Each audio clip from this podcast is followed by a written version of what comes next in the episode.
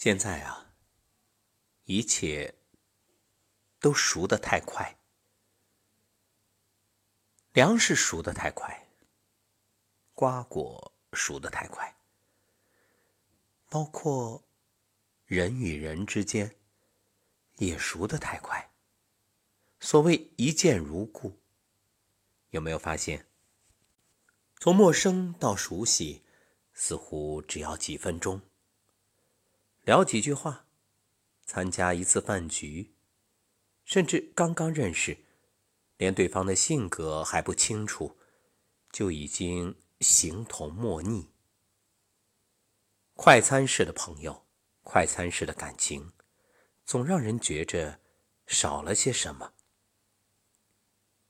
年少时，我们交往的朋友很多是一见如故。彼此正如高山流水遇知音，很快发展为掏心掏肺的亲密挚友。但往往没过多久，就因为鸡毛蒜皮的小事，彼此生出嫌隙、怨言。接着呢，为了某个莫名其妙的原因互不理睬，最后甚至老死不相往来。究其原因啊，最重要的一点就是。熟得太快，走得太近。正如一个好的故事需要层层递进，一首好的旋律需要富有节奏，人与人之间的交往也是这个道理。水满则溢，月满则亏，操之过急，往往让人心生嫌隙，最终导致感情决裂。作家凯特·福克斯在《英国人的言行潜规则》里写过这样一段话：在英国人的为人处事、言谈笑语中，最忌讳的就是过分认真的交流。所以，无论什么样的社交场合，几乎所有英国人都从来不会深谈任何严肃认真的话题，尤其是刚刚相识。交情还很浅的人，更是如此。彼此处于相互熟悉、探索阶段，没必要一上来就刨根问底或和盘托出。至于深刻的人生观、世界观，随着时间推移，在今后相处的过程中，你自然会有所了解。相反，如果开始就成为畅谈人生哲理的知己，那么。大概率下，你根本无法预测对方会在背地里如何描述你的为人，或做出怎样一番违背约定的事。马未都曾讲过这样的故事：一位初入职场的女员工，刚到一家公司就结识了一位好闺蜜，像遇到亲人一般，无话不说，无论个人隐私还是对公司里每个人的看法，她通通说了一遍。结果呢？没多久，与这位好闺蜜的感情产生了裂痕。那些昔日的闺房密语，都成了互泼脏水的武器。正如作家劳伦·奥利弗所说：“完全看错一个人是多么容易啊！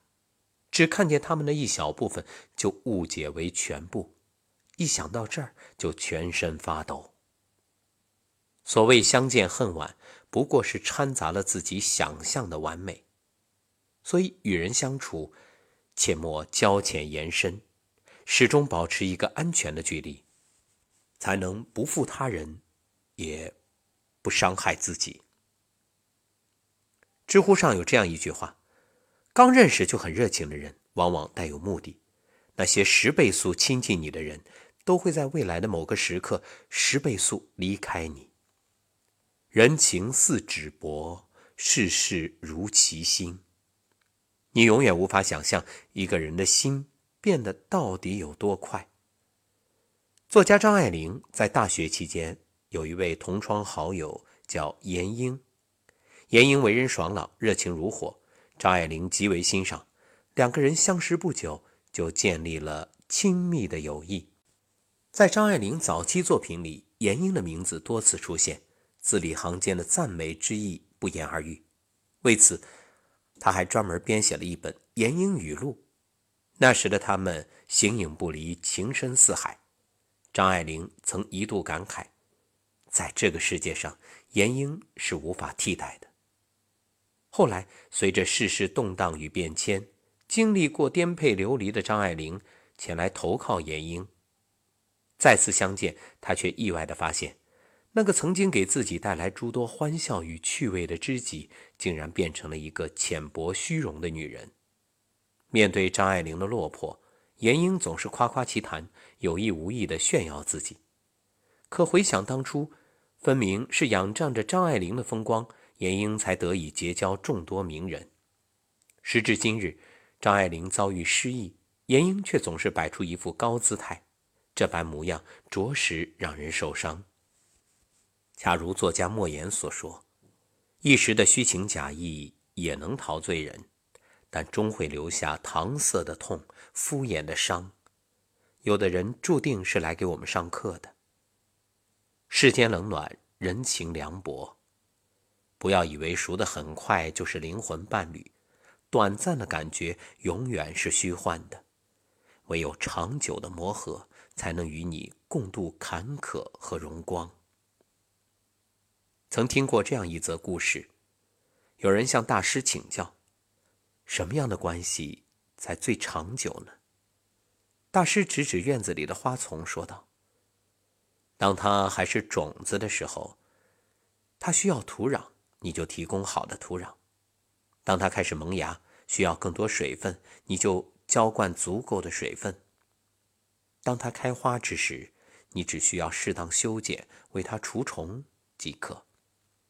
到什么阶段做什么事。”急于求成，反而适得其反。正所谓“饭未煮熟，不能妄自一开；蛋未孵成，不能妄自一啄。”人与人之间的感情也是如此。从点头之交的寒暄到坦诚相待的真诚，都要经过一番酝酿、沉淀和耐心等待。一九三二年春天。文学家钱钟书与妻子杨绛在清华大学偶然相识，初相见便一见倾心，相谈甚欢，双方都被对方的才华吸引。可那之后，他们并没有急于感情的发展，而是采用最传统的方式——鸿雁传书，赋诗传情。就这样，在你来我往的通信过程中，两个人不慌不忙地了解、熟悉着对方的一切。结婚之后，他们携手慢慢走完一生，成了无数人心中最羡慕的神仙眷侣。木心在《从前慢》里写道：“从前的日色变得慢，车马邮件都慢，一生只够爱一人。”一段细水长流的感情，犹如品一杯好茶。淡而不涩，清香，但不扑鼻，就这样缓缓飘来，又让人回味无穷。脚步放慢，情感放缓，经得起岁月推敲，耐得住时光流转，给彼此多一点的时间与空间，才会有更多的来日方长。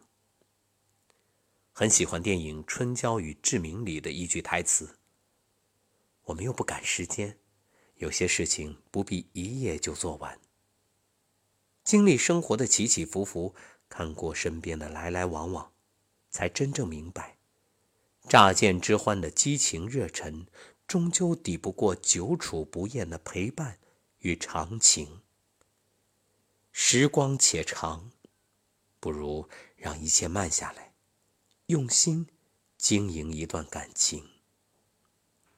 感谢作者哲学君，愿与各位共勉。